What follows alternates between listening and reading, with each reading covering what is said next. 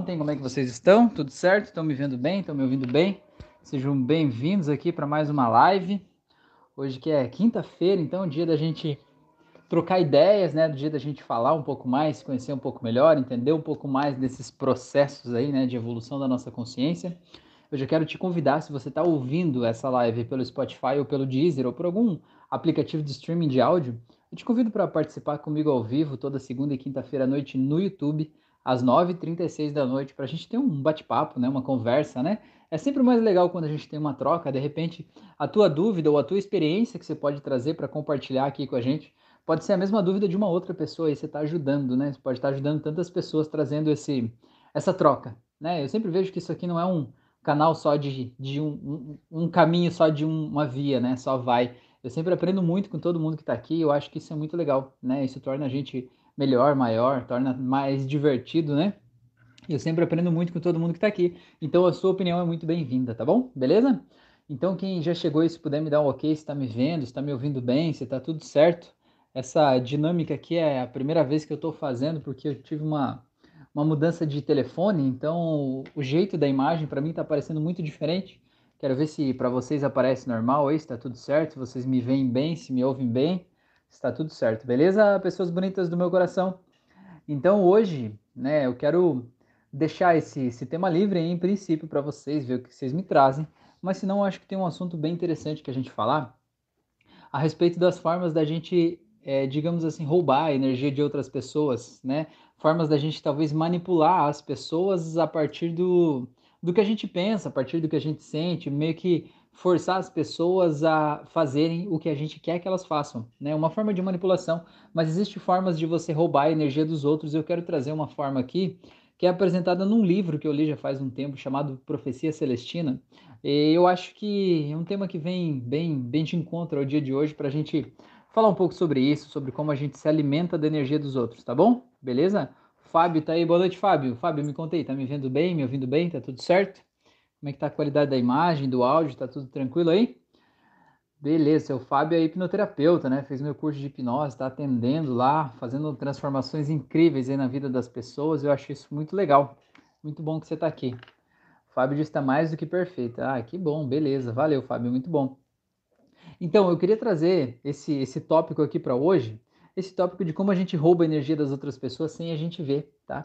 Eu queria trazer, sem perceber, né, sem se dar conta, eu queria trazer esse, essas quatro visões de, desse livro chamado Profecia Celestina, que ele fala o seguinte. É, eu vou mostrar, são quatro visões e elas são pares, né? Essas duas são pares dessas duas, tá? Eu vou começar por essas aqui primeiro, tá bom? Então, a primeira delas é a mais fácil de perceber, que é a pessoa ser autoritária. Fernando Luiz está aí. Oi, professor. Oi, Fernando. Seja bem-vindo aí, beleza? Então, é, existe esse, esse, essa visão que é a pessoa autoritária. A pessoa autoritária é aquela pessoa que ela não quer saber da opinião dos outros. Ela diz é desse jeito, mas por quê? Porque eu quero que seja assim, porque sou eu que mando, né? É desse jeito e acabou, não me pergunte, só faça. Isso é autoritarismo. Oh, tô puxando meu fone de ouvido aqui.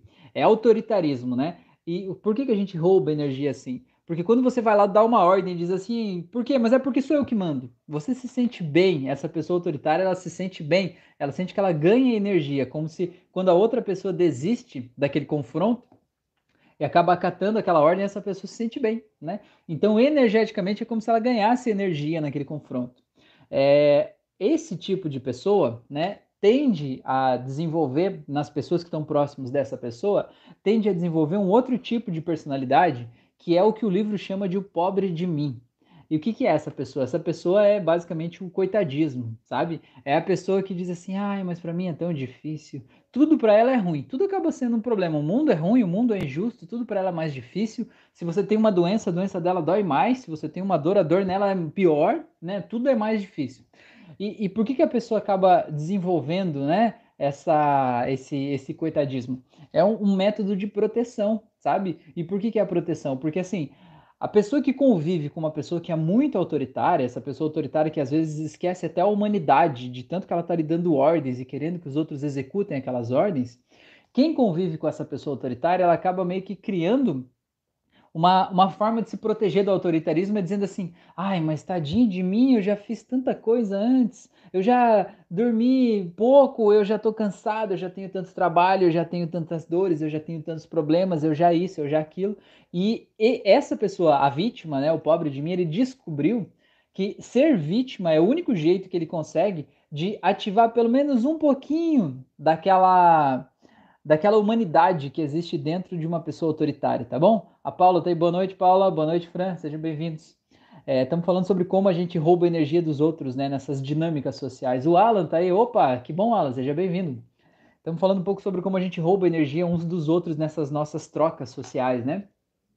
Então esse pobre de mim, esse vítima, esse coitadismo, acaba surgindo meio como um método de defesa em relação a conviver com uma pessoa autoritária, né? Ai, tadinho de mim, para mim é tão difícil e tal. É o jeito que você consegue, tipo, quando a pessoa vem querendo dar ordem, você diz, ai, tadinho, já tô tão cansado. Aí a pessoa vai dizer, ah, tá, tá, então deixa que eu, outra pessoa faz ou eu faço.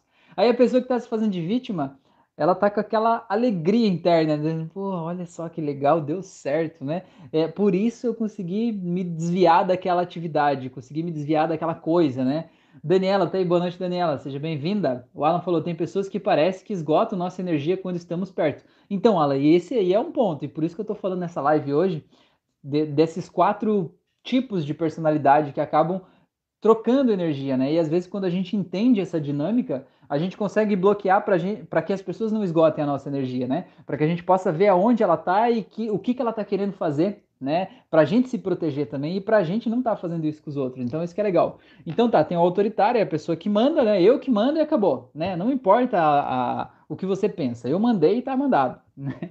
É, e aí, a, o, o, digamos, a consequência disso é a pessoa pobre de mim, o vitimista, aquela pessoa que tudo é injusto com ela, né? Coitadinha, pobrezinha. Esses são dois papéis complementares. E segundo esse livro, tem outros dois papéis complementares. E aqui eu confesso que eu me identifico muito aqui, tá?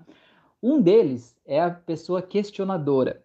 E o questionador é o seguinte: vocês devem conhecer alguém assim, aquela pessoa que chega para você e é o teu melhor amigo, né? Naquela hora é a pessoa que você mais confia no mundo, vai ali estar tá interessado nos teus projetos, nos teus planos e você vai falando empolgado, eu vou fazer isso, eu vou fazer aquilo e você conta detalhes, conta os teus sonhos, né? Você se abre para a pessoa porque a pessoa tá ali né, sendo teu amigo, você está contando detalhes, e a pessoa vai ouvindo, vai ouvindo, vai te dando corda, né? Fale mais, e você vai contando. Aí, de repente, do nada, aquela pessoa pega uma informação que você trouxe e daquela informação ela vai desmoronando, desmoronando o seu castelo de cartas inteirinho.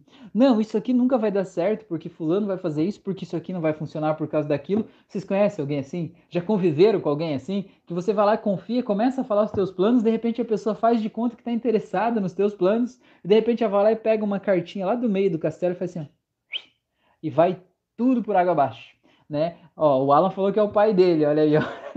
Acho que todo mundo conhece alguém assim, só que quanto mais perto essa pessoa tá, mais a gente se abre, quanto mais a gente se abre, maior é o tombo que a gente tem, né?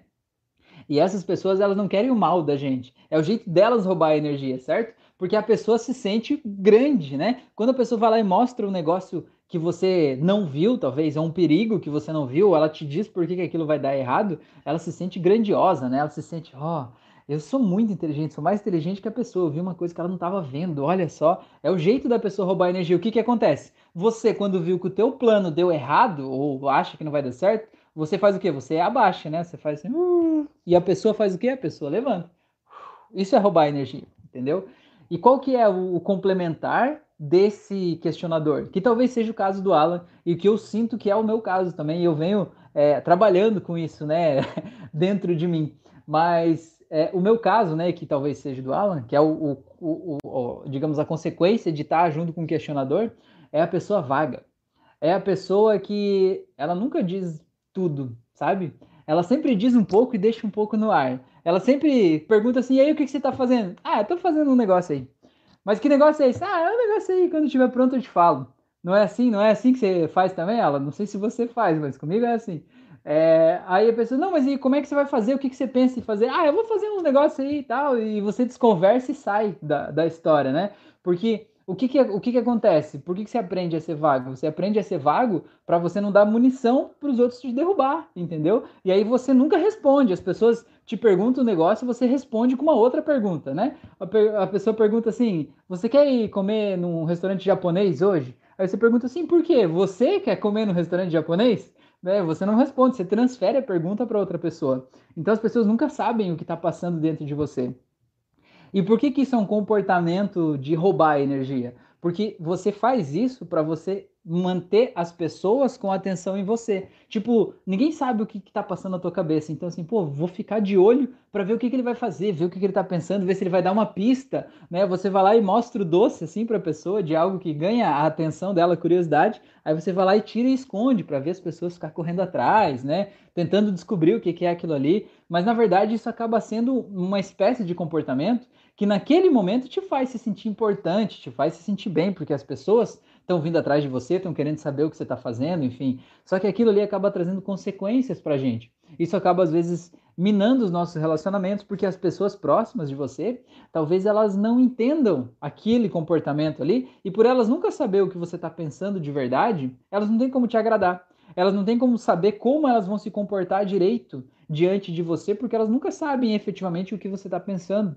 Então, naquele momento, embora você ganhe uma energia momentânea ali se comportando desse jeito, você acaba trazendo consequências para a tua vida assim, entendeu? Então eu quero saber de vocês que estão assistindo essa live agora. E aí, você se encaixa em um desses quatro comportamentos? Autoritário, pobre de mim, questionador ou vago? Me conta aí, em algum deles você tem que se encaixar. A gente sempre se encaixa em mais de um. Geralmente a gente é uma coisa e acaba sendo a outra. Por exemplo, todo mundo que é vago acaba sendo questionador às vezes. Todo mundo que é autoritário acaba sendo pobre de mim às vezes, né? E às vezes a gente transita do outro lado também, conforme a relação, conforme as pessoas com quem a gente está falando. Mas me conta aí, né? Você já conseguiu identificar quem você é? Você conseguiu identificar onde você passa mais tempo desses, desses campos aí? Me conta. Deixa eu ver o que vocês falaram aqui. É, o Alan falou: meu pai, ele não por mal, mas é, já me desmotivou muito. Pois é. é. O Alan falou: pai, o que acha de fazer isso? Faz o que você achar melhor. Pois é, mais ou menos isso. Só que o que você achar melhor já tá meio que dando a entender que não é para você fazer, não é, não é mais ou menos assim? É que nem se pergunta assim, por exemplo, uma pessoa, né? Falar e pergunta para tua esposa assim: Ah, eu vou jogar bola hoje, o que, que você acha? Faz o que você quiser.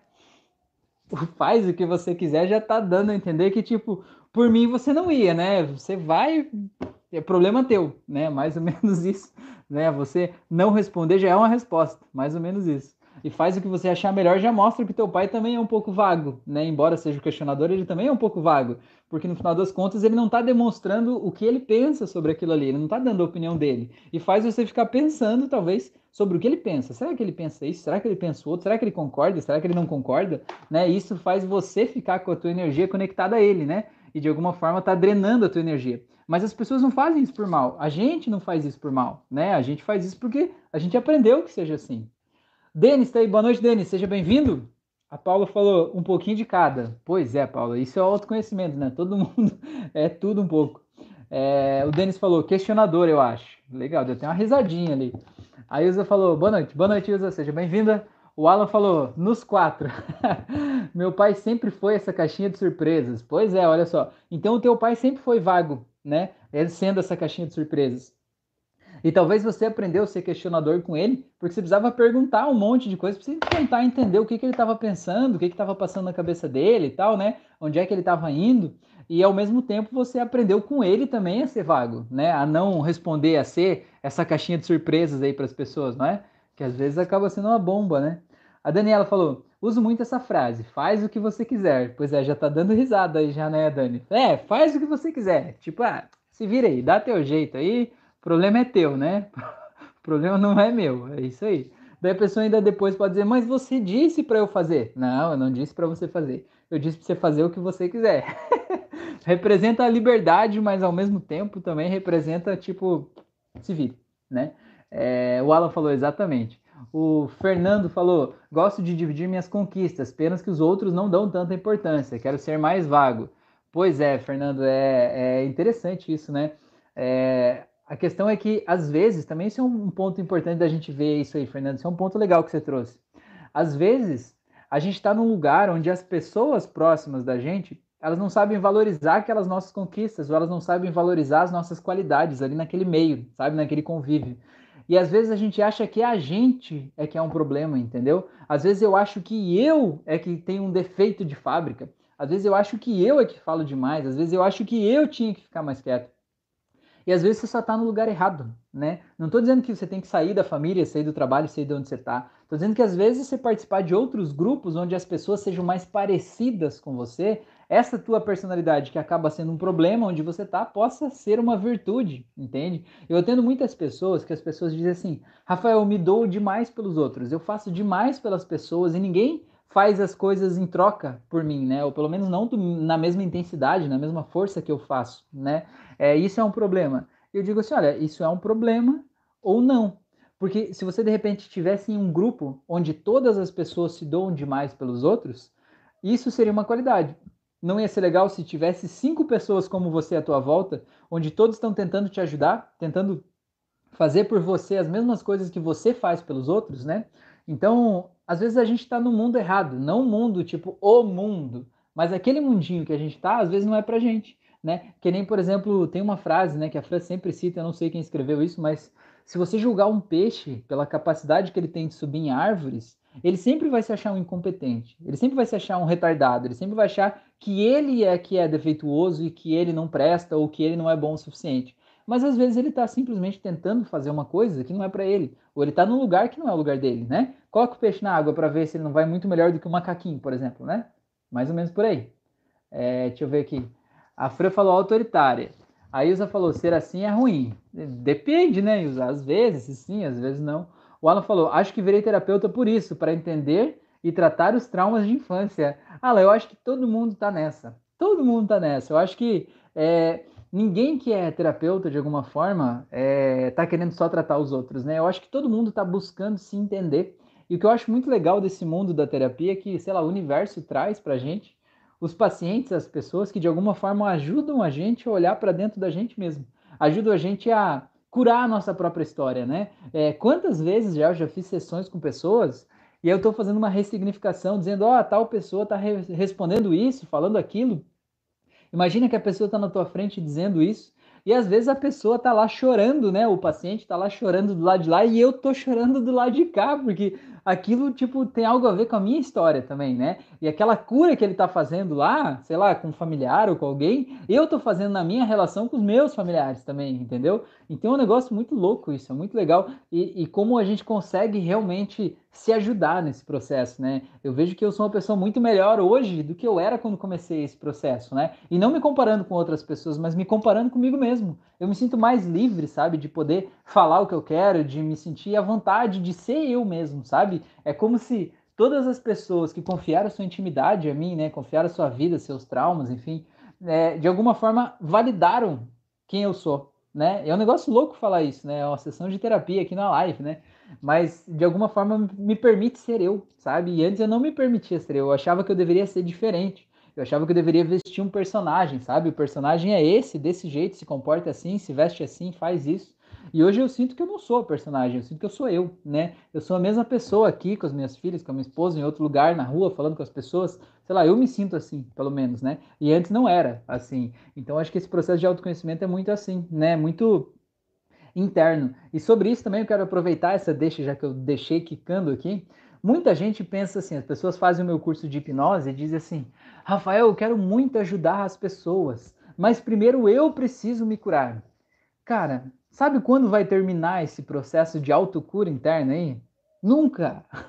Nunca! Porque o ser humano é uma máquina incrível de criar novos problemas, novos processos, né? Olhar para novas coisas, de achar novos nós ali com cordas que a gente precisa desfazer, entendeu? É... E, e, esse processo de autoconhecimento, eu falei numa live que eu falei sobre autoconhecimento, o autoconhecimento não é um lugar onde você vai chegar. O autoconhecimento é o horizonte, sabe? Você está viajando, você vê aquele horizonte lá. Quanto mais você caminha em direção a ele, mais ele se afasta, né? Porque você vê mais coisas que você não via antes. E quando você chega lá perto, você vê novas coisas que você não via antes, e aquele horizonte sempre está lá. Então, esse negócio de autoconhecimento, de autocura, ele é um processo, é uma decisão que você toma, né? E você vai indo naquela direção cada vez mais. E cada passo que você dá naquela direção, você está mais perto de ser uma pessoa melhor do que você era quando estava indo na direção contrária sem saber, né? Então acho que é, é mais ou menos isso aí, assim, né? É, é isso, o Alan falou que virou terapeuta por isso. Pois é, tá, tá todo mundo curando esses processos internos aí, né? É mais ou menos por aí. Gente, então, vocês têm mais algum assunto que vocês querem falar hoje? Eu, o, o assunto que eu tinha para vocês hoje era esse. Estamos em 20 minutos de live. Vocês querem falar de mais alguma coisa? A gente encerra por aqui. O que, que vocês me contam? É, eu a live de segunda eu não fiz aqui no YouTube. Eu não sei se vocês chegaram a ver lá no Instagram. Eu publiquei só no Instagram que eu não ia fazer. E aí na terça-feira eu acabei fazendo uma live lá no Insta. E foi bem massa a live do Instagram também. Teve uma interação bem bacana com várias pessoas. Foi uma experiência bem legal. Vamos ver como é que, conforme for, talvez eu até transfira uma uma uma das lives da semana para o Instagram. Para vocês que estão aqui, é de boa participar no Instagram também? Tipo, talvez a de segunda ou a de quinta, sei lá, não sei. São possibilidades, né? São possibilidades. Estamos pensando sobre isso. O que vocês acham disso? Rafa Bittencourt falou: gente, tem muita gente assistindo e só tem seis likes. É, pois é, você escreveu isso já aumentou, a galera já leu aí. Valeu, obrigado, escreveu, curte a live, muito bom. Gente, é é muito importante isso, tá? Que o Rafa ou a Rafa, não sei, falou. É muito importante você colocar o curtir por duas coisas. A primeira delas é que ajuda o YouTube a entender que você gostou desse conteúdo, certo? E essa coisa tem dois resultados. Um deles é fazer com que o YouTube entregue essa live para mais pessoas, porque se você está vendo e você gostou, o YouTube diz: bom, esse conteúdo deve ser bacana, vou entregar para mais gente, né? Vou notificar mais pessoas para que mais pessoas participem. Né? Isso ajuda a levar essa mensagem, ajuda o canal a crescer, ajuda mais pessoas a receberem essa mensagem. E o segundo motivo é que quando você diz para o YouTube que você gosta desse conteúdo, o YouTube te entrega mais conteúdos de valor como esse para você, entendeu? Porque se você assiste, você não curte, você não comenta, você não interage, o YouTube vê assim: ah, ele até assistiu, mas eu acho que ele não gostou muito desse negócio. Então eu não vou entregar mais conteúdo assim para ele, vou entregar outras coisas, né? Vou entregar os videozinho besta, né? videozinho besta de passatempo. Então, colocar o dedo no curtir aí, fazer um comentário, mesmo que seja um boa noite, qualquer coisa aí, me ajuda e te ajuda e ajuda a gente a ajudar o mundo, tá bom? O Denis falou, auto, perdão. Eita! Perdão. O Denis falou, autossabotamento, acho que é autossabotagem, né? talvez um tema legal. Legal, Denis, eu vou ler o que, que a galera comentou aqui e aí eu já volto para isso, beleza? O Alan falou que coisa linda esse sentimento de merecimento. Sinto ter retribuído, nem que ao menos um pouco, por todo o conhecimento que você disponibiliza a todos no seu curso.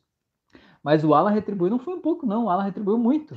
Eu fiz uma troca de sessão com o Alan que foi muito massa, né? Foi uma sessão muito intensa, né? A sessão que o Alan fez em mim me fez chorar um monte também. Isso é muito importante, né? Eu fiz uma troca de sessão lá com o Felipe, troquei com o Alan também. Isso é muito legal, sabe? Eu acho que esse ponto é um ponto também que eu quero trazer aqui para vocês.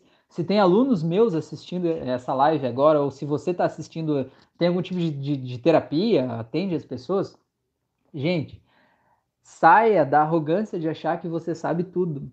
Saia da arrogância de achar que você é perfeito, que você não precisa de ajuda, que você se basta. Isso é arrogância, entendeu? Você acha que você é melhor que os outros, que você é mais inteligente que os outros e você não é, entendeu? Ninguém vive sozinho, tá bom? E quanto mais a gente consegue ter a humildade de poder se deixar é, ser tratado pelas pessoas, mais a gente se melhora, entendeu? Porque cada um vê de um jeito diferente, cada um usa um óculos diferente, cada um tem uma visão diferente, cada um vê coisas na nossa vida que a gente não via. E cada processo de terapia faz a gente se melhorar, se desamarrar de alguma coisa que estava impedindo a gente de evoluir, entendeu? Então, se você tem alguma ferramenta terapêutica, ache um jeito de trocar a sessão com alguém ou de pagar para uma outra pessoa fazer terapia em você. Isso é muito importante, ainda mais quem ajuda os outros. Às vezes a gente acaba se embrulhando numas histórias das pessoas que às vezes aquele negócio fica dentro da gente, a gente precisa se libertar daquilo ali, entende? Eu atendo coisas aqui terríveis, sabe? Eu atendo coisas que se eu compartilhar com vocês todas as histórias que chegam aqui para mim, vocês vão ficar sem dormir essa noite. Quem sabe um dia eu escrevo um livro contando essas histórias, mas tem histórias que são realmente muito intensas, sabe? Eu atendi uma história de, dessa há um tempo aí de um, de um abuso sexual que foi muito forte. Olha que eu já atendi muito abuso sexual mas aquele mexeu comigo, sabe? Do jeito que aconteceu, enfim. É, então tem, tem vários casos, né? Que é muito importante a gente aprender a se deixar ser ajudado.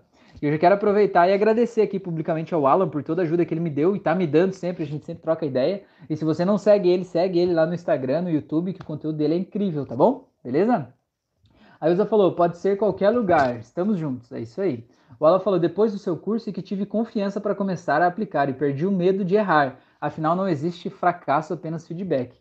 Pois é, Alan, na verdade eu até faço como exigência no meu curso é, que a pessoa poste um vídeo lá no grupo, né, como depoimento, justamente para forçar as pessoas a aplicar. Porque eu fiz vários cursos antes e eu não aplicava, não, não me sentia seguro, né? Eu tinha muito conhecimento. E o excesso de conhecimento também bloqueia a gente, sabe? O excesso de conhecimento sem prática bloqueia a gente, porque a gente fica pensando, meu Deus, e se eu fizer isso, se eu fizer aquilo, e se eu fizer tal coisa, porque pela ferramenta X deveria ser assim, pela ferramenta Y deveria ser de tal jeito. O terapeuta lá me falou isso, o professor tal disse isso, o monge lá que eu assisto, acompanha, ele fala que deve ser desse jeito. E se você não tem a prática de aplicar e sentir o resultado daquilo na vida das pessoas, é comum você estar tá perdido nesse mato aí, dizer, meu Deus, como que eu vou fazer? Eu não estou preparado ainda. Na verdade, você está preparado demais, né? Você precisa botar isso a serviço, que você vai entender qual é o jeito certo. Belezura? Vamos lá, deixa eu ver o que mais vocês falaram aqui. É, o, o, Fernando falou, professor, não veio o sininho para mim da live. Pois é, Fernando. Fernando, já vou te pedir aqui já, dá uma olhada você abre o canal, aí tem o meu nome lá, Rafael Vileves, deve estar escrito embaixo assim, inscrever, vermelho. Você já deve estar inscrito, né? Você está aqui, então vai estar escrito inscrito. Do lado do inscrito tem um sininho pequenininho. Clica naquele sininho e veja lá. Tem três notificações de sininho, o de cima, do meio e o de baixo. Você deve estar no do meio. Clica no sininho de cima, porque o sininho de cima é todas as notificações. Aí tudo que tiver no canal você vai receber essa notificação. Talvez você esteja no do meio e daí o YouTube não notifica todo mundo. Por isso que eu falo, você está vendo a live, põe o curtir, porque daí o YouTube notifica mais gente e aí vem mais gente aqui para nossa família, tá? Para o nosso cafezinho da noite, tá bom? Beleza? É, vamos ver. Pensamentos profundos. Olha que nome bonito, hein? Boa noite, gratidão pela aula, professor. Que bom, fico feliz de você estar tá aí. Se os pensamentos profundos estão me dizendo isso, eu estou me sentindo ainda mais feliz. Olha que coisa mais linda, hein? Valeu, muito bem. Seja bem-vindo ou bem-vinda. A Elza falou, verdade, professor, é isso mesmo. O Alan falou, nem precisa agradecer, professor, é, e sempre será um prazer, tenho eterna gratidão por tudo. Legal, beleza. Muito bom. Gente, vamos lá para o autossabotagem, então, já que o, o Denis trouxe esse assunto para gente aí. Gente, o que, que eu vejo da autossabotagem, tá? O que eu vejo da autossabotagem é... Deixa eu ver, o Fernando falou, fechou, estava na do meio, já arrumei, like sempre. Beleza, Fernando, agora você vai receber sempre a notificação. E se quiser, põe um despertador no celular aí toda segunda e quinta, às 9h36 da noite, estamos juntos, belezura? É, o que, que eu vejo da autossabotagem, tá? Eu vejo que a autossabotagem a gente vê como um problema, não é? Tipo assim, ah, eu me auto-saboto quando eu vou fazer tal coisa, porque eu queria fazer isso, mas quando eu vejo eu estou me sabotando, eu estou fazendo outra coisa. Por exemplo, eu queria levantar de manhã e ir para academia, acordar às 5 da manhã, ficar 3 horas na academia tal, né? e malhar e sair de lá e tal. Mas quando o despertador toca às quatro e meia da manhã, eu me auto-saboto, eu viro pro lado e durmo mais um pouco, né? Eu, eu, ou eu queria ir pra academia, eu vou comer um chocolate, ou eu queria ir pra academia, eu vou assistir Netflix e comer sorvete na frente do sofá, né? Eu tô me auto-sabotando, né? Ou eu queria comer só salada, mas quando eu vejo, tô lá comendo lasanha, tô comendo é, só massa e tal, né? É, e a gente vê isso como auto-sabotagem. Mas na verdade eu vejo, eu, na minha visão, né? eu não vejo como uma coisa ruim. Eu vejo como isso, isso aí, eu vejo como uma uma ponte que leva a gente para o nosso autoconhecimento, tá? Porque assim, ó, eu vejo a autossabotagem como uma terapia de partes, tá? Imagina que aqui tem uma parte e aqui tem outra parte, beleza? Essa parte aqui é a parte que quer ir para academia às 5 horas da manhã, ficar malhando lá e tal, e ter o abdômen sarado e ter aquela vida daquele jeito, enfim, desse jeito.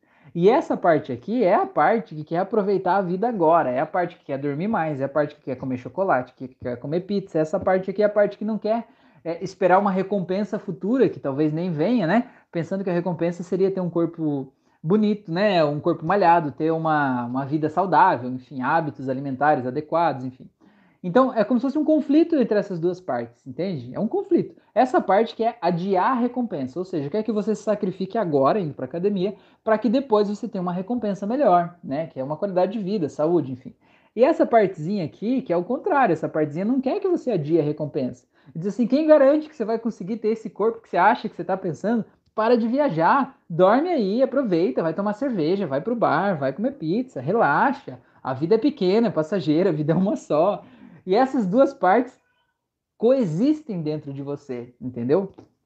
E qual que é o comportamento de uma pessoa que diz, né, sente que está se auto-sabotando? É a pessoa que ela acha que é essa parte aqui apenas, entendeu? Ela acha que ela é essa parte aqui, que esse aqui é o, o santo, né, o Deus, né, o anjinho, ela é essa aqui. Mas que existe um demônio dentro dela e esse demôniozinho, ele é terrível. É como no desenho do pica-pau, sabe? Que aparece, ele vai fazer uma coisa, aparece o anjinho num ombro e o demônio no outro, e o anjinho diz assim: Não, não faça isso porque é errado. E o demônio diz: Vai faz, não dá nada, para de ser bobo e tal. É mais ou menos isso. Então, o que, que eu vejo? Um comportamento sabotador, um comportamento que não te deixa seguir em frente em relação a um projeto que você desempenhou na tua vida, ele é um comportamento que te leva para o teu autoconhecimento, para você entender, pô, afinal de contas, por que, que eu não faço isso? Você tem duas opções quando você percebe que você está se auto-sabotando né, em relação a uma coisa. Por exemplo, esse processo da academia. Uma das opções é você se culpar e dizer assim: ai meu Deus, eu sou fraco. Ó vida, ó céus, eu sou uma pessoa ruim, eu fico me sabotando, eu não sou uma pessoa boa, eu não mereço viver nesse mundo, né? Nada do que eu faço vai para frente, eu sou terrível, né? Pobre de mim, mais, mais ou menos o pobre de mim, só que com ele mesmo, né? Falando com Deus, ó Deus, tudo é ruim na minha vida, né? Eu não consigo evoluir, eu não consigo levantar de manhã, eu sou fraco, você se joga para baixo. E o outro, a outra forma é você entender, mas afinal de contas, por que que eu não estou indo nessa academia de manhã? Por que, que eu não estou fazendo o que eu achava que deveria fazer? Por que, que eu estou repetindo um comportamento que eu digo que eu não quero ter esse comportamento, né? E isso leva você para o teu autoconhecimento. Você olhar para a resposta dessa pergunta, mas você olhar de forma sincera para a resposta dessa pergunta. Às vezes a resposta dessa pergunta é uma coisa que dói em você. Por exemplo, às vezes a resposta é assim: você acha que você não é merecedor de ter um comportamento adequado. Às vezes a resposta dessa pergunta é assim: você acha que você vai trair a confiança dos seus pais. Vamos dizer assim, por exemplo, imagine que os seus pais eles tinham uma determinada condição financeira, uma determinada condição de saúde, por exemplo, sei lá, de vida. E você acha talvez que se você tiver mais dinheiro que eles, você vai estar tá traindo os teus pais, você tá, vai estar tá sendo infiel a eles, porque o teu pai sempre disse que você não deveria ganhar muito dinheiro, que talvez era mais importante você saber gastar menos do que ganhar mais. E aí você fica lutando contra algo dentro de você, conscientemente você quer ganhar rios de dinheiro. Mas inconscientemente esse outro lado teu está sendo fiel ao teu pai, ao aprendizado que você teve. Talvez esse outro lado teu, ele tá cheio de coisas dizendo assim, ó, quem tem dinheiro é perverso, quem tem dinheiro está explorando as pessoas, quem tem dinheiro é ganancioso, é arrogante, quem tem dinheiro não vai entrar no céu, quem tem dinheiro é impuro, quem tem dinheiro é sujo, né? Quem tem o dinheiro corrompe as pessoas. Como você não quer ser uma pessoa suja, impura, corrompida, imprópria, né? Não quer escandalizar o mundo, você inconscientemente vai fugir de ter o dinheiro ali, né? Você vai fugir daquele comportamento. E aí, quando você tiver uma atividade que pode te trazer dinheiro ali na tua frente, que só depende de você de fazer, você vai se sabotar. Ou seja, você não vai fazer o que você deve fazer, você vai fazer uma outra coisa que vai te impedir de conseguir o que você quer. E você vai dizer: ó oh, Deus, essa autossabotagem prejudica a minha vida. Mas essa autossabotagem é uma parte tua que está te protegendo de ser impuro, de ser impróprio, de não entrar no céu. Afinal de contas, você quer ir para o céu, não é? Você quer, você foi educado nesse meio aí, né? O teu sonho é ir para o céu, então você não vai fazer algo que vai te impedir de estar tá lá. Então, esse comportamento que é o da autossabotagem, quando a gente faz a pergunta certa, entender, mas afinal de contas, por que, que eu não estou fazendo essa coisa aqui que eu achava que deveria fazer? Quando a gente faz a pergunta certa e permite que essa resposta venha, né, sem filtrar essa resposta, mas acolhendo ela com amorosidade dentro da gente, isso faz a gente acessar as chaves que estão dentro da gente, dizendo, pô, por que, que eu não estou fazendo isso? Né? Por que, que eu não estou fazendo isso? E quando a gente tem essa resposta, a gente tem o controle da situação. E aí a gente pode dizer para essa parte que dizer, ei, parte, ei, seguinte, eu agradeço por você estar tá cuidando de mim, beleza? Sou muito grato, tô, tô de boa, você está cuidando para que eu não, não, não vá para o inferno, tô tranquilo. Mas olha só, a parte é o seguinte, eu tenho certeza que a partir de agora eu não vou ir para o inferno se eu ganhar dinheiro, né? Tá beleza, tu, tá, tá liberado, né? Eu posso, a partir de agora vai vai dar certo comigo, né? E aí você consegue, como se pudesse negociar com essa parte tua para que ela não esteja ali é, te auto-sabotando, né? Porque na verdade, se ela tá te auto-sabotando, é porque você tá negligenciando essa parte. Essa é uma parte sua que quer a tua atenção, como se fosse um filho rebelde, entendeu? Ele tá ali querendo a tua atenção, você não tá dando atenção, tá fazendo de conta que ele não existe, e aí ele tá indo lá e pegando a atenção pela orelha, né? Então, o que que é Que parte é essa tua que você está negligenciando aí, entende? Um outro comportamento de autossabotagem que eu vou falar aqui, é muito comum também. Imagina que a pessoa está estudando para um concurso público.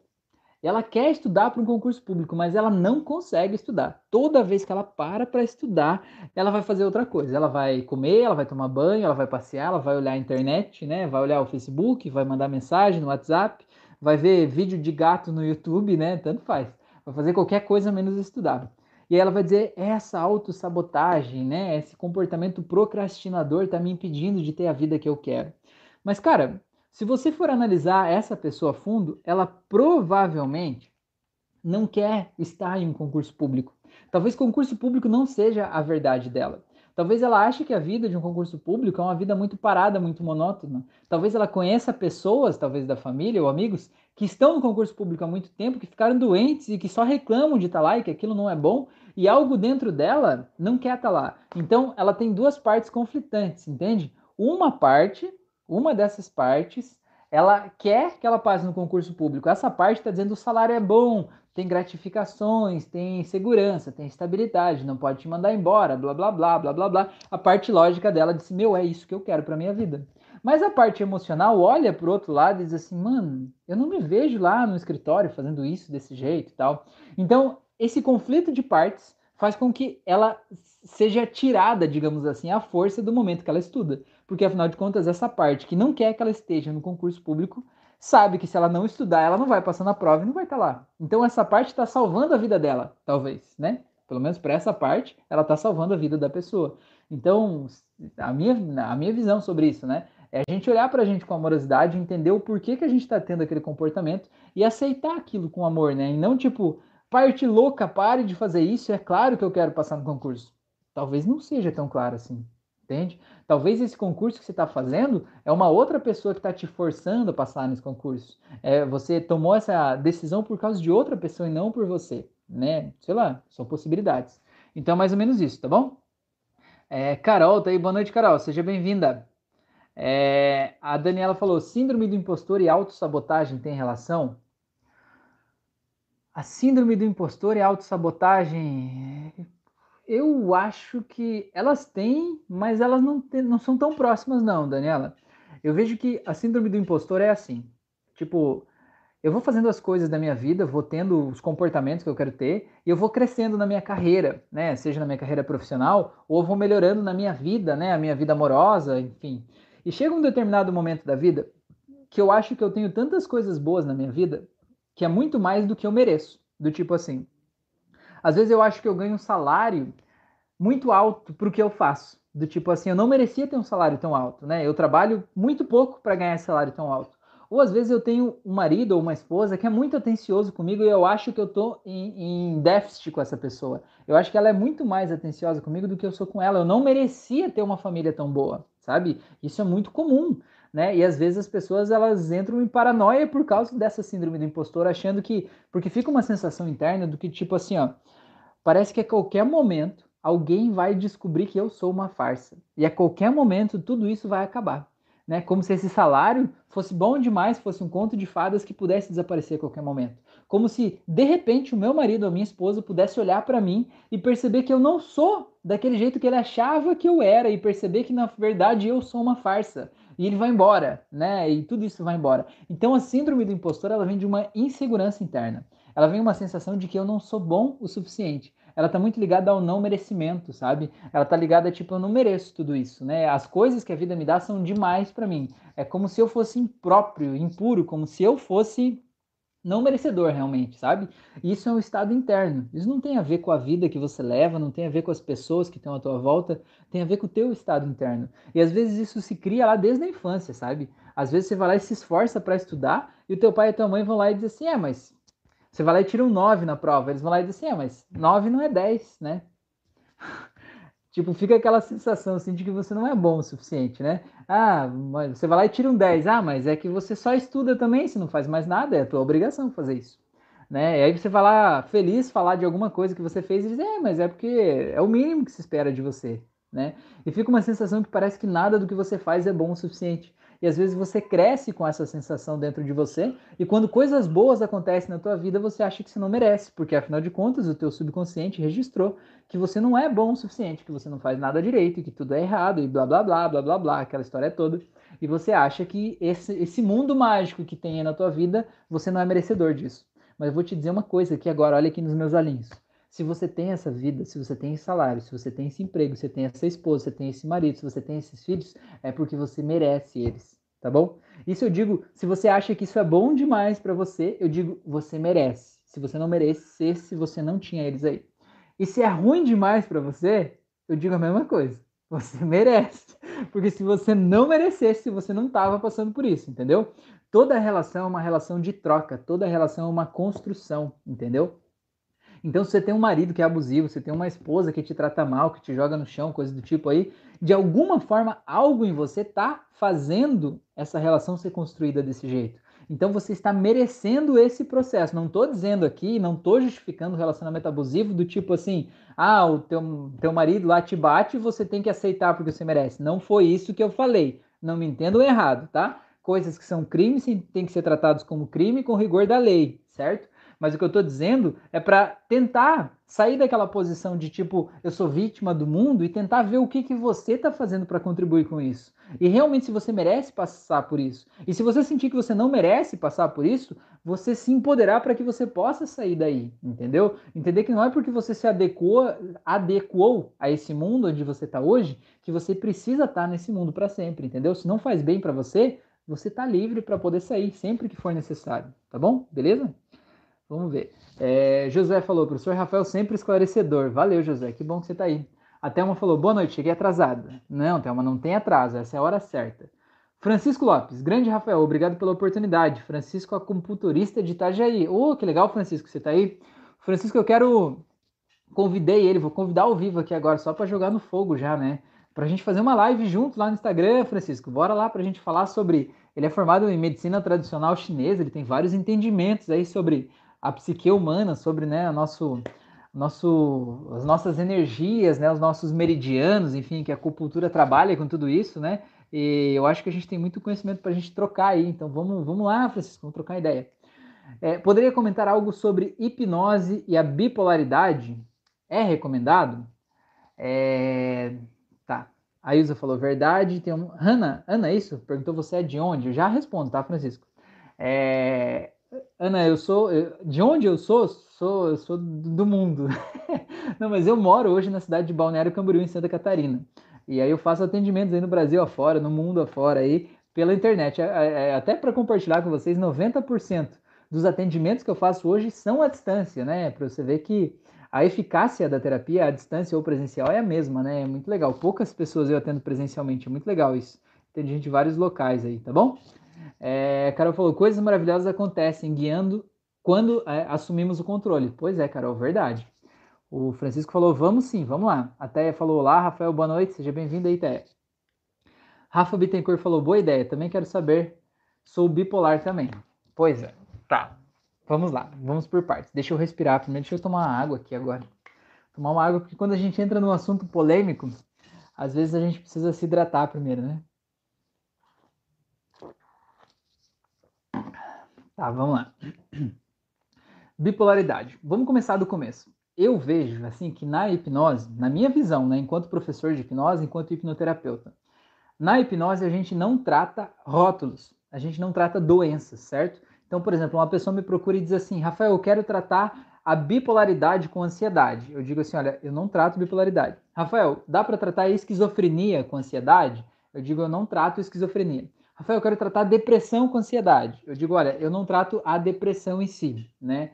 Eu trato, eu sempre digo assim, eu trato a pessoa, eu trato o ser humano, tá? Entendendo que esse assunto, né, a bipolaridade, a esquizofrenia, né, a depressão, a ansiedade, enfim, são rótulos. O que, que é um rótulo? É um pacote lá que alguém, né, estudou, obviamente, né, foram vários estudos que levaram em consideração uma série de sintomas que você apresenta, uma série, uma forma de olhar para a vida, né? uma forma de se entender no mundo, um monte de sentimentos que você tem dentro de você, e aquilo estão gerando problemas na sua vida, né? E aqueles problemas dentro de uma tabelinha específica são enquadrados no rótulo X. Que rótulo é esse? Ah, você é bipolar. você é esquizofrênico, você é depressivo, você é ansioso, você é não sei o que lá. Certo? Eu vejo assim, nós, hipnoterapeutas, não temos né, autonomia de diagnosticar as pessoas. Não devemos e não podemos, porque isso não faz parte da gente, da nossa formação. Quem diagnostica e trata os rótulos são os psiquiatras, que é uma pessoa formada em medicina, que fez uma especialização em psiquiatria, né, e diagnostica, e os psicólogos, certo? Que também fazem diagnósticos e dão, né, esses, vamos dizer assim, rótulos, certo? Tá. Posto isso, eu, eu acho importante eu dizer isso para não, não. Porque às vezes a gente está pisando em campo minado, sabe? Eu não sei se já aconteceu com vocês. Quando você está falando uma coisa, tipo assim, ah, você não pode falar disso, isso é de outra coisa, de outra área, você não tem. Né? Sabe como é que é pisar em campo minado? Então eu acho importante falar isso, tá? Posto isso, eu digo o seguinte: eu trato seres humanos, certo? E esses seres humanos são complexos. Esses seres humanos têm dificuldades, têm problemas. Esses seres humanos têm é, seus próprios demônios internos. Esses seres humanos têm tristezas, têm ansiedades, têm depressão, tem tudo, certo? Vamos lá, já que a pergunta do Francisco é a respeito de bipolaridade, quais são os sintomas, né, que acabam levando uma pessoa a ser diagnosticada como bipolar? Basicamente, é uma pessoa altamente irritável, é uma pessoa que muda o polo muito rapidamente, ela é uma pessoa zen, uma pessoa de paz, uma pessoa tranquila, né? Ela é, é namastê, gratiluz, né? Ela vive assim, mas de repente, do nada, ela vira o polo, entendeu? E aí vira o demônio, né? Sai quebrando tudo, gritando uma raiva descontrolada e tal, né? Ela põe para fora tudo aquilo ali, aquela raiva que ela não, não, não deixou sair antes, né? Ela explode. E se esse comportamento ele tá muito constante na vida da pessoa, ela está explodindo com muita frequência, isso acaba sendo um problema para a vida dela e para as pessoas próximas, né? Ela vai procurar algum tipo de tratamento e assim, ah, você está explodindo com muita raiva muito frequentemente, tal, vamos investigar. Claro que não é na primeira sessão que eles vão te dizer isso, mas vão dizer, ó, você provavelmente é bipolar e vão, né, te diagnosticar e te dar de presente esse rótulo, ó, pega aí, você é bipolar, pega esse rótulo aí para você, veste essa camisa que ela é tua, né? E aí o psiquiatra vai te dar remédios para te ajudar a controlar a bipolaridade. E o psicólogo vai fazer aquele acompanhamento, né, geralmente com terapia cognitivo comportamental, não sempre, mas geralmente, né, para te ensinar a lidar com aquela raiva toda, com aquilo que você está vivendo, certo? Posto isso, como é que a hipnose entra nesse meio do caminho, né? A hipnose vai dizer, não, nada disso existe, vamos chutar o pau da barraca, isso é tudo mentira, vamos tratar com hipnose. A hipnose não vai fazer isso, até porque não é a gente que dá o rótulo, a gente não pode tirar um rótulo que não foi a gente que deu, certo? E você também não pode dizer se alguém me procurar e dizer assim, Rafael, você trata, você trata a minha bipolaridade? Eu digo assim, não. Eu te trato se você quiser, né? Eu te trato se você quiser, se sentir melhor, eu te trato, mas a bipolaridade não. O que que acontece? Por que, que você está explodindo? Eu acho que esse que é o ponto, né? Eu acho que esse é o pensamento terapêutico que a gente tem que ter. No caso da bipolaridade, por que, que você está explodindo com tanta frequência? Em que momentos você está explodindo? Quem faz você ficar com raiva?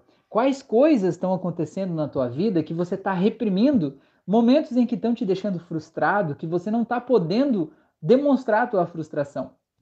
Imagina que você está num trabalho e você acha que você não pode dizer para o teu chefe que ele está te desagradando, entendeu? E que talvez ele está exigindo demais, ele está querendo que você trabalhe sábado, domingo, feriado, de manhã, de tarde, de noite, de madrugada, quer tirar o teu couro e você não sabe dizer não, entendeu? Você está se sentindo frustrado lá daquele jeito. E você acha que você não pode descontar lá no teu chefe. O que, que acontece? Você vai guardar aquela frustração dentro de você. E aonde você vai descontar aquela frustração? Você vai descontar em quem você puder. Talvez na tua esposa, talvez no teu marido, talvez no teu filho, talvez no teu cachorro, talvez no cobrador do ônibus, entendeu? Talvez no caixa de supermercado. E depois que você tiver uma explosão de raiva que meio que descarregou aquele mal-estar todo dentro de você, você vai se sentir culpado, você vai sentir um lixo de ser humano, dizendo por que, que eu fiz isso, por que, que eu sou desse jeito, eu não sou assim, eu sou uma pessoa totalmente namastê, gratiluz, aí eu sou de boas, né? Eu não vou, não sou essa pessoa que agride os outros, que ofende, eu me sinto mal, né? Tanto que eu guardei esse sentimento ruim dentro de mim porque eu não sei dizer para o meu chefe que não gostei. Então imagine que eu vou me sentir bem de agredir, né, de xingar uma pessoa aí, né, é, desse jeito, certo? Então o que, que a hipnose faz? A hipnose vai te ajudar em todas essas coisas. Vai entender, a gente pode fazer por regressão, entender quando foi a primeira vez em que você sentiu essa raiva tão grande dentro de você. Porque eu sempre digo, a gente cria a nossa realidade com base nas experiências do que a gente viveu. Então, você teve uma experiência lá do passado que você se sentiu com muita raiva, talvez até que você estava correndo risco de vida, alguém te apunhalou pelas costas, alguém fez algo muito ruim com você. Quando na tua vida atual você se sentir com uma raiva, uma situação que tiver te permitir, né, que, que te fizesse sentir com raiva, você provavelmente vai sentir uma raiva desproporcional hoje, porque você não vai sentir só a raiva desse momento. Você vai sentir a raiva acumulada desde aquele fato lá no passado e talvez tudo que veio acumulado depois disso, sabe? Aquele trauma vem se sobrepondo um ao outro e de repente você tá com uma descarga de raiva pronta ali, você tá cuspindo fogo igual um dragão, né? Mais ou menos isso. Entende? Então o que, a hipnose vai te, vai te permitir? Acessar quando foi aquele trauma, quando que essa raiva ficou guardada dentro de você e soltar aquela raiva lá do passado, para que a partir de agora você possa sentir apenas a raiva proporcional ao momento presente que você está vivendo. Você não precisar explodir com, com caixa do supermercado que não conseguiu ler o código de barra do produto que você estava comprando, entendeu? Você não vai precisar explodir com as pessoas porque você vai simplesmente estar mais em paz, né? Esse é um ponto. Outro ponto também é você entender, e a hipnose vai te ajudar a trabalhar, entender que talvez você esteja querendo agradar muito as pessoas, certo? E você está se deixando de lado nesse processo. Talvez você está querendo é, querendo agradar demais e você não, não quer dizer não para as pessoas, você não quer dizer para o teu companheiro ou companheira que você não gostou daquilo que ele fez, né? E você está se anulando e quando você se anula, você vai vai gerando esse mal-estar dentro de você, sabe? É como se fosse uma represa, sabe? Tem um rio dos teus sentimentos que está correndo lá. E aí quando você vai se anulando, você tranca aquela represa, sabe? E aqueles sentimentos vão enchendo como uma represa. E se você não tiver formas de descarregar essa raiva, esse sentimento aí, eventualmente essa represa vai transbordar e vai explodir na cara de quem estiver aí na tua frente, entendeu? E aí, o, e aí você pode ser é, é, assim chamado, né, disso assim. Então, o que que acontece? Outra coisa que a hipnose vai ajudar é desativar os gatilhos do dia a dia que te fazem sentir raiva. Por exemplo, ah, eu sinto raiva toda vez que, sei lá, que olhe para o meu chefe. Eu gostei do chefe hoje, né? Não sei por que eu estou falando com o chefe tanto hoje, mas, mas me veio isso na cabeça. Toda vez que eu olho, ou um colega de trabalho, vamos lá. Toda vez que eu olho para um colega de trabalho, só de ver a cara dele já me dá raiva. Quando eu chego lá e ele me diz bom dia, meu Deus, já me sobe uma raiva, me dá vontade de dar um tapa na cara dele. Certo? Só que aquele ódio que você está sentindo ali, ele não é proporcional ao momento presente. Talvez aquele colega lá te, te, te fez um, um mais te fez um mal no passado, talvez ele te passou a perna, ou talvez uma outra pessoa te traiu no passado e você está descontando naquele colega ali, aquela raiva, você está projetando a raiva nele ali, né, em quem você acha que pode. Então o que, a hipnose faz? Ela vai desativar esse gatilho. Qual é o gatilho? A cara do abençoado ali é o gatilho que te leva para a raiva. Então você vai poder olhar para o abençoadinho, né, e, e criar um novo gatilho, fazer o abençoadinho em vez de te fazer sentir raiva, fazer você dar risada, por exemplo. Então, toda vez que você olhar para ele, você se lembrar de uma piada, sei lá, e dar risada, e se sentir feliz, entende? E isso a hipnose pode fazer por você. É, você pode desativar outros gatilhos, a hipnose pode te ajudar a entender também. Às vezes, essa raiva toda que está dentro de você é por causa de um luto que você não fez, sabe? Uma pessoa que morreu, sei lá, pai, mãe, um parente próximo morreu há alguns anos e você ainda não fez o luto, você ainda está se sentindo injustiçado, com raiva, né? E como se Deus fosse injusto com você por ter levado aquela pessoa. E quando você não fez o luto, aquela dor ainda está lá e aquela raiva ainda está aí, você acaba descontando nos outros, entendeu?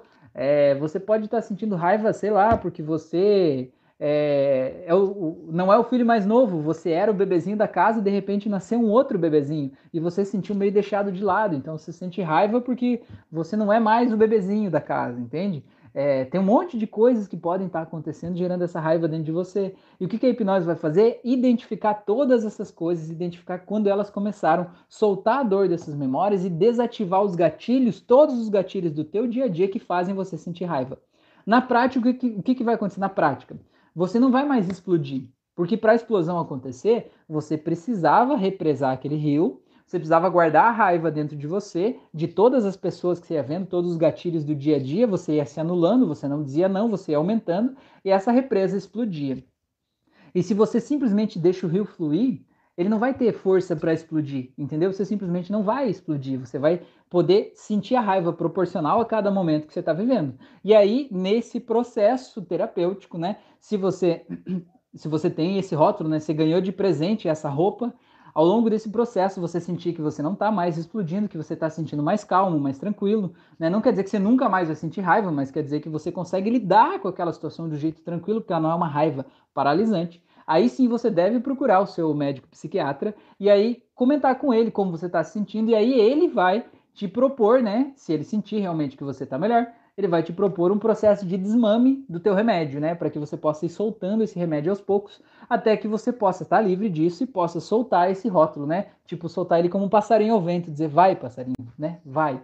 Mas você não pode, não deve, né? Uma orientação ética que eu preciso dar, nunca deixar, é, nunca deixar de tomar o remédio por conta, sabe? Você, se é terapeuta, nunca deve dizer para o teu paciente parar de tomar o remédio, tá? Porque se ele está tomando aquele remédio, tem um motivo e você eticamente não tem a competência, não faz parte do teu arcabouço dizer para ele parar, certo? Então você pode orientar ele que talvez ao longo do processo ele perceba que está sentindo melhor e se talvez ele sentir que não precise mais do remédio, deve procurar o médico, psiquiatra, para que ele faça esse processo de desmame, tá? Então não sei se eu respondi aí, é... desculpa, Francisco, né? É, não sei se eu respondi aí, Francisco, se eu dei uma volta, me conta aí se ficou alguma parte desse processo que eu não respondi, me conta aí, tá? Que aí eu, eu, eu, eu falo, falo mais aqui, tá bom? Beleza? É, vamos lá, deixa eu ver onde é que eu parei aqui. É... A Rafa já falei, a Teia falou. A Teia falou, é mesmo, que legal, já morei em BC também. Que legal, Teia. É curioso que eu morei aqui enquanto eu fazia faculdade, eu morei aqui acho que uns seis ou sete anos. Aí eu fiquei 10 anos fora e agora eu tô aqui de novo, né? Sei lá, um recomeço, talvez, não sei. A Carol falou, li hoje a regra dos 5 segundos. Qual que é a regra dos 5 segundos, meu Deus? A regra dos 5 segundos qual que é? Antes de responder qualquer coisa, esperar 5 segundos? Regra dos 5 segundos, para mim, eu lembro aquela que eles dizem, né?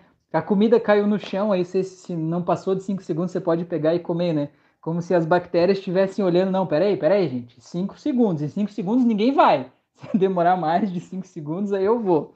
Que regra de 5 segundos é essa, Carol? Conta aí para nós, compartilha com a gente. Francisco falou, já entrei na live fazendo polêmica. Não, tá ótimo, Francisco, é para isso que nós estamos aqui, mano. Ajuda nós aí. Quanto mais polêmica, melhor.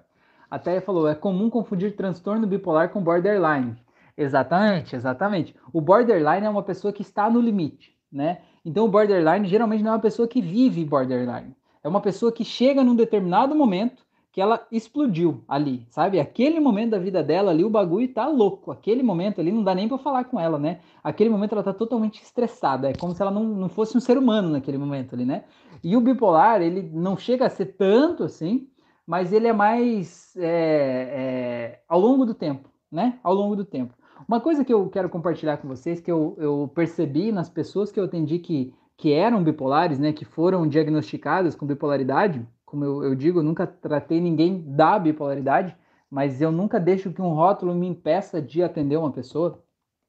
O que eu percebi dessas pessoas, uma coisa em comum, achei até curioso, era o seguinte: essas pessoas elas polarizaram os pais, do tipo assim, ó, como é que a gente polariza os pais? Do tipo assim, o meu pai, o meu pai ele é um santo, o meu pai ele é um Deus na Terra, ele é um Deus encarnado, ele é calmo, ele é tranquilo, ele é sereno, ele é sensato. Ele fala baixo, ele é de boas, eu amo meu pai. Mas a minha mãe, ah, a minha mãe é terrível. A minha mãe é praticamente o demônio encarnado. Tudo dá errado com ela, ela grita, ela esperneia, ela bate nas pessoas, ela é não sei o que lá. O que, que eu percebi dessa pessoa, né, diagnosticada como bipolar, é que geralmente ela tem essa polaridade entre os pais, e essa pessoa escolheu, ela decidiu e disse assim: não, eu sou igual ao meu pai. Não, eu sou igual ao meu pai, não tem nada a ver com a minha mãe eu sou namastê gratiluz, né? Eu sou aquela pessoa boa, né? Sou cheia de amor, de carinho, eu sou só leveza e paz. E aí a pessoa vai tentando levar a vida desse jeito. Mas aí, quando acontece alguma coisa errada na vida dessa pessoa, que ela percebe que ela não vai conseguir resolver aquela situação de um jeito amoroso, o que, que ela faz? Ela assume a personalidade ruim entendeu? Ela assume a personalidade da mãe. Tem pessoas que dizem assim: meu Deus, quando eu estou explodindo, eu vejo que eu sou a minha mãe, ou eu vejo que eu sou o meu pai, né? Porque tá explodindo lá, quebrando tudo, porque é o jeito que a mãe faria, né? E a pessoa acaba meio que repetindo aquele comportamento ali, porque é o que a pessoa aprendeu. Eu tento ser calmo, tranquilo, amoroso, blá blá blá blá blá blá, mas na hora que a coisa aperta, aí eu faço o que é preciso fazer, né? Então, na verdade, se você olhar bem, lembra que eu estava falando antes sobre a, a autossabotagem, que é um comportamento de partes, né? Tem duas partes, uma que é uma coisa e a outra que é outra. Essa questão também é a bipolaridade, se você for ver, também são duas partes. É como se fossem duas personalidades que convivem dentro de você. Já pensou sobre isso? Tem esse aqui que é o anjinho que tá tudo bem, tudo certo, tudo em paz. Só que esse anjinho que tá tudo em paz é o anjinho que para manter o personagem do estado em paz, ele vai engolindo um monte de sapos, ele vai deixando um monte de pessoas subir nas costas dele, né? Ele vai aguentando. E a hora que ele não aguenta mais, esse aqui desce e esse aqui assume controle. Entendeu? Então o que você precisa entender é que você não é só esse, você também não é só esse, você é esses dois que precisam se unir e virar uma coisa só. Né? Esse que é você, afinal de contas. Tá bom? É, a Isa falou, sim, isso mesmo, tem gente assim, é horrível. O Zezinho falou, vai fazer hipnose nessa live. Pois é, por aí, né? É, o Francisco falou, nunca interromper o tratamento. É isso eu tava falando do, do remédio lá, né? Até uma deu risada ali, o Francisco falou esclarecedor. A Carol falou, é um livro que fala sobre autossabotagem. Ah, que legal. E conta pra gente o que, que os 5 segundos tem a ver com autossabotagem, Carol. Conta aí pra gente, tô curioso para saber como é que é essa parada. Esse livro eu não li. Compartilhe aí com a gente seu, essa sua aprendizagem de hoje aí. O Francisco falou, estou na aula sobre Isdale. Esse sempre foi um receio em fazer hipnose, aula muito interessante. Pois é, Francisco, mas não tenha medo não. É bem tranquilo, tá? É, o SDAY é um estado de hipnose bem mais profundo, em que a pessoa é até chamado de coma hipnótico, né? A pessoa acessa um estado em que ela não responde mais os teus comandos, você diz para ela abrir os olhos, ela não abre mais. É como se ela não estivesse te ouvindo. Mas pode ficar tranquilo que a pessoa não vai morrer. Não existe ninguém que foi para um coma hipnótico e não voltou mais, né? Não é um coma tipo da UTI, que você vai ficar lá e não vai voltar mais, não é nada disso, tá? É, a pessoa ela tá te ouvindo, só que ela não quer te ouvir, entendeu? Ela tá te ouvindo, mas ela não tá nem aí para você. Imagina que você está tendo uma experiência incrível, tá? Você está tendo uma experiência maravilhosa. Você está lá, eu falo na aula do curso, né? Você está lá tomando sorvete com unicórnios na Terra Encantada lá, né? Vivendo uma experiência sobrenatural fantástica. Aí tem uma pessoa lá, um hipnólogo chato, que está dizendo assim: agora saia daí, venha para cá. Você escuta que ele está te ouvindo, mas diz que sai daí, vai tomar naquele lugar, vai cuidar da tua vida, deixa eu ficar aqui, né? É mais ou menos isso. Então o que você precisa fazer no SDAY, você precisa chantagear a pessoa. Você precisa dizer para ela, olha, eu sei que está gostoso aí, mas eu tenho uma coisa bem mais gostosa para você aqui, para você acessar essa coisa gostosa, você precisa sair daí agora, né? É mais ou menos isso. E aí a pessoa volta, sempre volta. Já teve várias pessoas que eu fui fazer sessão à distância, e no início da sessão, na hora do aprofundamento, a pessoa foi para e não respondia mais. Eu dizia assim, ó, oh, mas então, veja bem, preste atenção que você me pagou para eu te guiar nesse processo de autoconhecimento. Só você sabe o quanto foi difícil para você juntar esse dinheiro para fazer esse pagamento, né? Só você sabe o quanto é importante para você se desapegar desse comportamento inadequado. Só você sabe o quanto você vai ser uma pessoa incrível depois que você se livrar desse comportamento. Só você sabe de tudo isso. E eu tô aqui hoje para te ajudar a resolver tudo isso hoje, para daqui a pouco isso não fazer mais parte da tua vida. Mas para que isso aconteça, você precisa responder a minha pergunta quando eu contar até três. Porque senão você vai ficar aí dormindo, vai estar tá gostoso, vai, mas você vai, quando acordar, vai, a tua vida vai continuar do jeito que estava. Então é melhor que você me responda quando eu contar até três. Um, dois, três. Até hoje não falhou. Se falhar, eu vou inventar outra coisa, mas até hoje não falhou. Todo mundo volta, né? Tá bom? É, vamos lá. Zezinho falou, você não respondeu. O que, que eu não respondi, Zezinho? Se eu vou fazer. Ah, era uma pergunta aquilo, se eu vou fazer hipnose no final dessa aula de hoje? Eu acho que não, Zezinho. Eu acho que hoje não. Acho que hoje não, tá? Tem 80 auto-hipnoses aí no canal. Acho que hoje, hoje eu acho que não, tá bom? Beleza? A Carol falou: Mel Robbins é autora. É uma ferramenta que ajuda a não pensar demais e se sabotar. Ah, legal. A Thelma falou: Meu marido fala que eu sou tripolar. Olha aí, Thelma, então são três. Legal, pô. Você já tá mais desenvolvida, né? Bipolar é coisa do passado, né? Coisa de gente que né, não desenvolveu ainda, né? O suficiente a esse ponto, né? Três personalidades, é isso aí? É legal? Dá até para botar elas para conversar, né, Thelma? Francisco falou, sorvete com unicórnio. Pois é, isso aí. Tem gente que adora isso. A Carol falou, conta-se 5, 4, 3, 2, 1 para não permitir que se arranje desculpas na mente e agir. Ah, então na verdade é como se você condicionasse a tua mente, tá?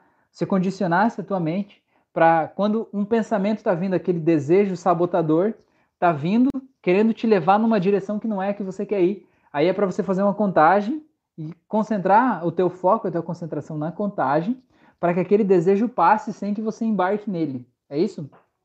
A hipnose explicaria isso como é, basicamente você ativar uma âncora, né? Criar, porque hipnose é foco e concentração, né? Então, imagine que aquele desejo é um caminhão que passou aí na tua frente, né? Ele está querendo te levar.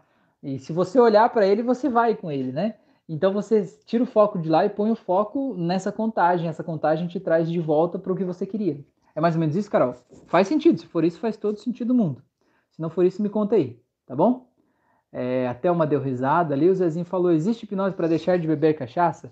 Zezinho, existe aqui no canal, se você clicar nas playlists que tem aqui no canal, tem uma assim, auto-hipnose para controlar o vício em álcool. Clica lá e faz ela hoje, vai ter uns 20 minutos, tá?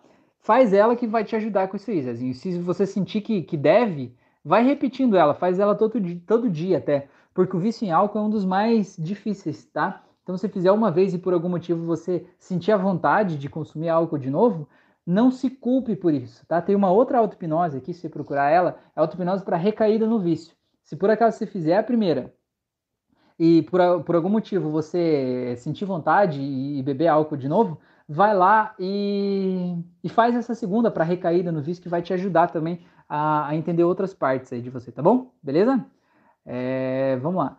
A Carol falou, ela explica que contar regressivamente aciona o córtex pré-frontal, como um gatilho. Pois é, é um gatilho, exatamente. É, o córtex pré-frontal é a parte responsável pela nossa lógica, pela nossa razão, né? Fica aqui na frente. Digamos, é o último que foi desenvolvido na nossa evolução enquanto espécies, enquanto seres humanos.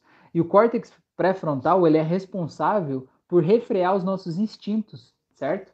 Então, por exemplo, imagina que você, sei lá, você tem desejo de comer uma coisa muito, sei lá, um bolo de chocolate. Você passou na frente de uma padaria, viu aquele bolo falou, mano, eu quero comer esse bolo aqui agora, né? O teu instinto é de comer, né? A tua boca vai começar a gerar saliva, você vai querer. O que, que vai te impedir de comer aquele bolo? O teu córtex pré-frontal. Talvez ele vai dizer assim, não, é muito caro, você não tem dinheiro agora. Ou ele vai dizer assim, não, você está numa dieta, você quer perder peso, né? É mais racional que você não come esse bolo. E é ele que vai refrear o teu instinto. Ele serve também quando você tem um comportamento inadequado. Por exemplo, você tem um vício em roubar coisas, né? Tem até um nome para isso que eu não me lembro agora. Então, o córtex pré-frontal é responsável pela nossa lógica, é ele que controla os nossos instintos, né? Então, o que ela está falando é basicamente criar uma âncora que vai ser ativada cada vez que você fizer uma contagem, que vai ativar o teu racionalismo, que vai refrear os teus instintos. Faz todo o sentido do mundo. Eu tenho uma auto-hipnose aqui no canal, você pesquisar lá na playlist, que é auto-hipnose para autossabotagem, tá? Aquela auto-hipnose também eu entrego uma âncora lá, que é basicamente isso, só que não desse jeito. É uma âncora diferente que em vez dela ativar o teu o teu o teu racionalismo ali, ela vai trazer como se fosse um banho de bons sentimentos, que vai inundar o teu cérebro de bons sentimentos, você vai se sentir bem. E quando você se sente bem, você sempre toma as melhores decisões. A gente só toma decisões ruins quando a gente tá sentindo mal, sabe? Sabe quando você tá na fossa, fala, ah, terminou o namoro, sei lá o quê, você tá sentindo um lixo? Aquele momento você só toma decisão de merda, não é? Você fala com as pessoas do jeito que você não devia, você come o que não deve, bebe o que não deve, só faz porcaria. Quando você está se sentindo bem com você mesmo, você toma melhores decisões, entendeu? Então aquela auto-hipnose, ela te entrega uma ferramenta que é uma âncora, que é mais ou menos essa mesma vibe aí do livro, só que é uma âncora para você ativar no momento em que você está sentindo que está sendo levado pelos teus instintos para você poder ativar o teu racionalismo de volta, beleza? Legal, Carol, gratidão por ter compartilhado com a gente aí, tá bom? A Thelma falou, eu fiz para parar de tomar refrigerante e deu certo. Ah, que legal, Thelma, que massa, legal. A Ilza falou, kkk, para mim também não falhou. Que legal, muito bom. A Paula falou, Rafael, você tem hipnose para gagueira? Não, Paula, para gagueira não fiz. Já tratei pessoas com gagueira, mas auto-hipnose para gagueira não fiz, não. Até porque para gagueira depende muito do que que tá recalcado ali, né? Eu acho, pelo menos, né? É, depende muito de quais as memórias, né? A gagueira é, é, como se em algum momento da vida você foi silenciado, né? Você teve, tipo, o pai dizia assim, engole esse choro, engole esse choro. E aí você foi silenciado e aquilo ficou bloqueado aqui. Cada vez que tem um bloqueio emocional, você fica ali, assim, né? Então, eu trato basicamente, né, particularmente Rafael, tô falando, né? Não que o mundo da hipnose seja assim. Mas eu, quando trato gagueira, eu faço regressão para entender quando que foi aquele bloqueio. Até se você está no ou aqui mesmo, no meu grupo, no meu canal aqui do YouTube tem um vídeo que eu dublei, um vídeo do Dave Elman, que ele trata a gagueira de um paciente. E o paciente ficou gago quando ele tinha três anos, sei lá. Ele estava brincando com os patos, que ele achava que eram patos. Ele colocou os patos na água para nadar. Só que não eram patos, eram pintinhos. E os pintinhos morreram afogados. E o pai chegou e deu uma surra nele porque ele matou os pintinhos. E o pai não queria saber o que aconteceu. Ele não podia nem explicar. E a partir de então ele começou a gaguejar. Então, eu vejo que é um pouco difícil a gente fazer uma auto-hipnose para gagueira, até porque eu não coloco regressão em auto-hipnoses. Eu acho que a regressão é uma coisa delicada, sabe? Eu acho que a regressão não é uma coisa para a gente fazer sozinho, porque se você tem um trauma dentro de você, é porque você já não soube lidar com aquela situação no momento em que ela aconteceu, certo? nada garante que hoje você vai saber lidar com aquela situação voltando lá. Entende? Por isso que é legal a figura de um terapeuta, por isso que é legal você procurar alguém para te ajudar com esse processo, né? É, de fazer regressão. Beleza? Não quer dizer que a pessoa não possa resolver um problema de gagueira sozinha, só com auto-hipnose, por exemplo. Ela até pode, né? Criando uma nova personalidade, uma personalidade que não gagueja e reforçando essa nova personalidade. Como, por exemplo, se você vê, tem pessoas que são gagos, mas quando estão cantando, não gaguejam. Ou seja, né? O que está acontecendo ali? Quer dizer que ele não gagueja sempre.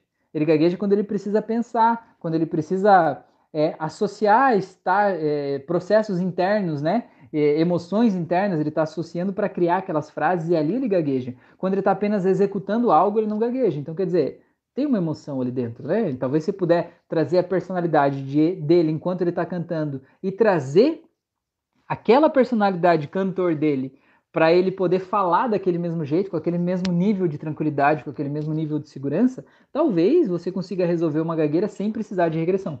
Mas eu, particularmente, iria lá, porque se você teve um trauma que cheirou, chegou a gerar uma gagueira em você, é porque aquele trauma precisa ser tratado, entendeu? Na minha visão, né? Eu gosto de ver o sintoma como um caminho que te leva para o caminho, tá bom?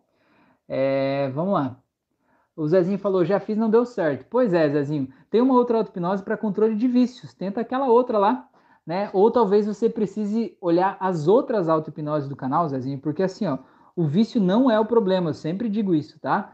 Se você tem um vício em álcool, o vício não é o problema. O que, que você está querendo esconder? O que, que você está querendo fugir da tua vida com esse vício? O que, que o álcool representa na tua vida? Entendeu? Em que momentos você sente que você bebe mais? Em que momentos você sente que não precisa beber tanto? Qual é a história que você viveu?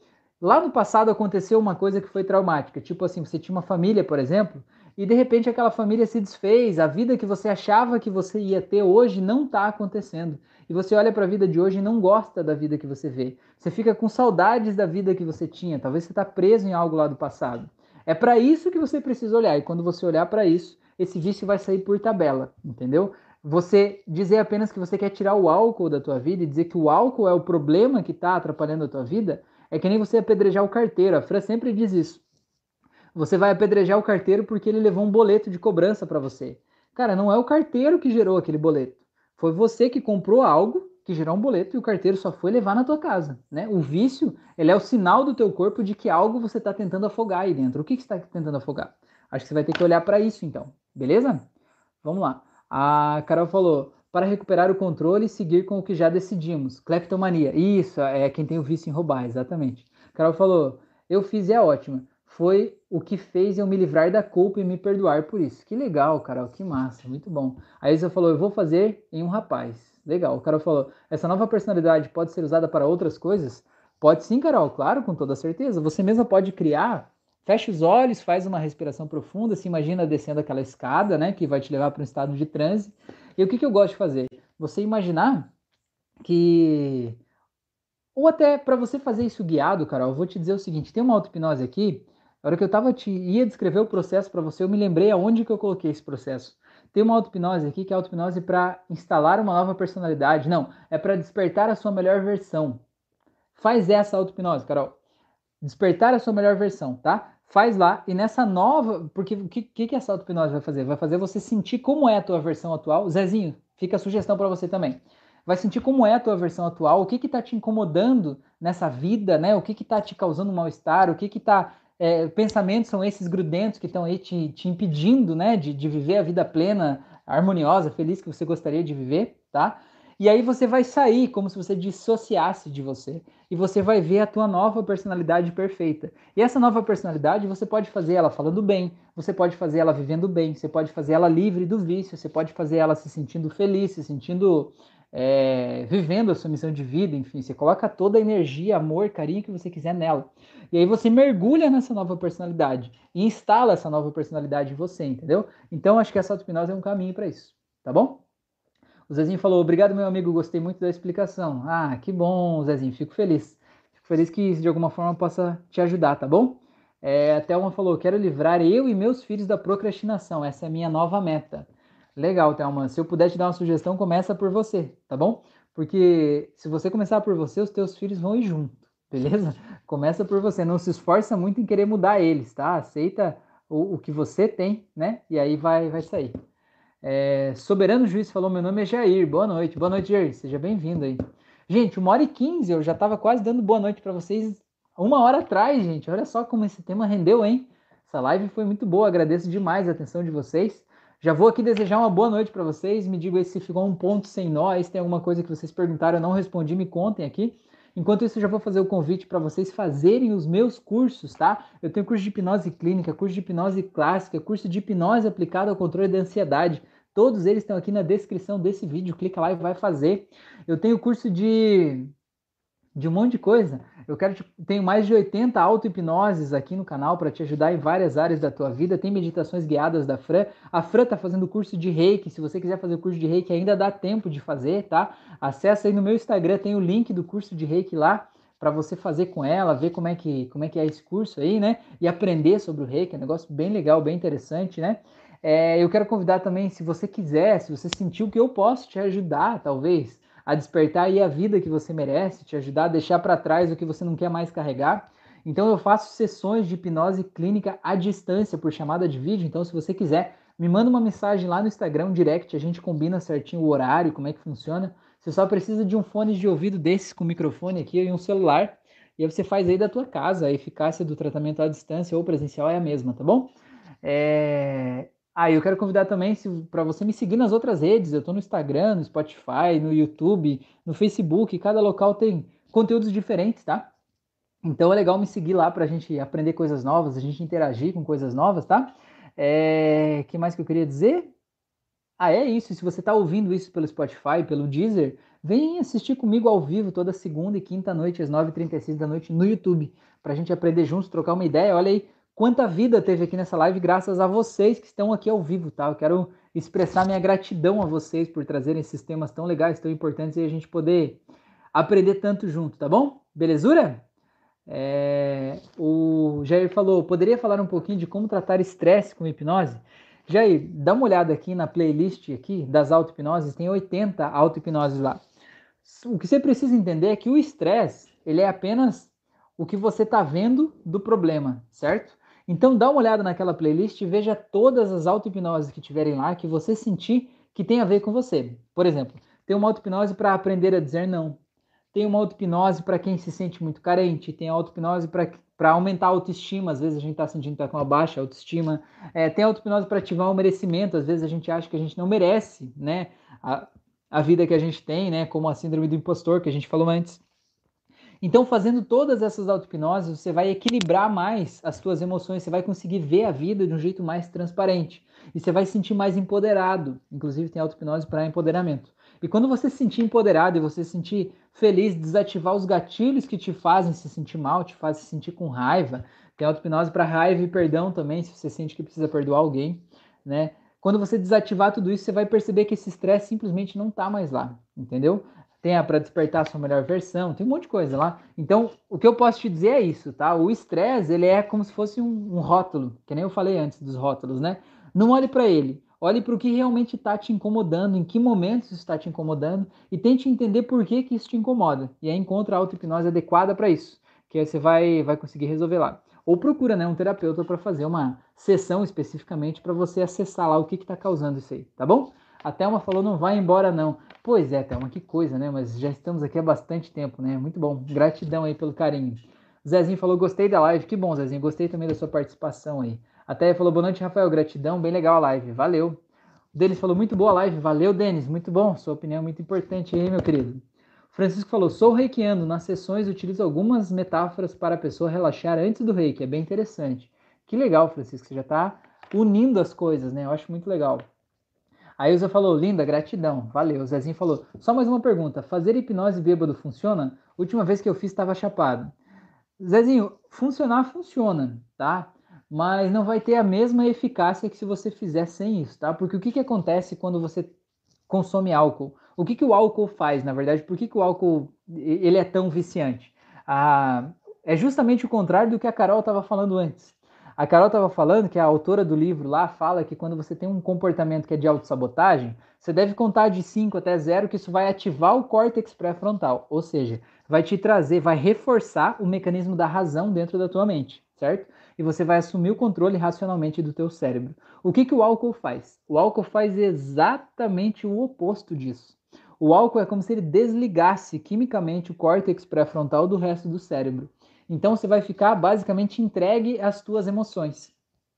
É por isso que uma pessoa, às vezes, ela é uma pessoa muito recatada, quietinha, e quando ela bebe, ela fica alegre, ela fica expressiva, ela se impõe, ela fala mais, ou ela fica agressiva. Por quê? Porque aquilo ali é quem ela é de verdade, sem aquele controle da razão, né? Aquele controle do córtex pré-frontal ali na mente dela, certo? Então, para você fazer a auto-hipnose, você precisa do teu córtex pré-frontal consciente ali para você acessar as memórias e para você ressignificar aquelas memórias, para você desativar os gatilhos, entende? E se você tiver no estado de embriaguez, talvez você não vai conseguir ativar ele de forma tão eficiente e talvez aquela dessensibilização do gatilho não seja da forma tão intensa quanto ela poderia ser, entendeu? Então, se você está me perguntando, é melhor eu fazer auto-hipnose sob o efeito de álcool ou não fazer?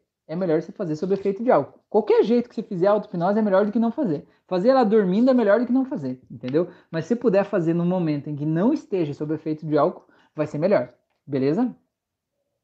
O Francisco falou: com certeza a hipnose vai agregar muito ao meu trabalho. Ah, com toda certeza, Francisco, não tem dúvida. A Paula falou: Rafael, você faz auto-hipnose para direção de carro, algo tipo assim? Paula, não fiz auto-hipnose para isso, não. Já atendi várias pessoas que tinham medo de dirigir, mas auto-hipnose para medo de dirigir não fiz, não tá bom? O juiz falou, o juiz, o Jair falou, beleza, obrigado, valeu. A Thelma falou, parabéns, você é maravilhoso, muito obrigada pelo carinho com todos nós. Valeu, Thelma, gratidão. A Ilza falou, boa noite, bom descanso, linda aula. Desenho falou, obrigado, já deixei meu like. Valeu, galera. E se você tá vendo aqui e ainda não se inscreveu no canal, se inscreve no canal, ativa o sininho, deixa o like. E se puder, compartilhe esse vídeo, essa live com as pessoas, põe lá no teu Facebook, num grupo de, de de família do WhatsApp, sei lá, põe em algum lugar aí, ajuda a espalhar esse, essa mensagem. Quem sabe talvez uma pessoa que você nem conhece, que você nem imagina, pode, assistindo essa live, desativar um nó aí que talvez estava impedindo ela de ter uma vida plena. Tá bom? Gratidão a todos vocês, tenham uma ótima noite e até a próxima.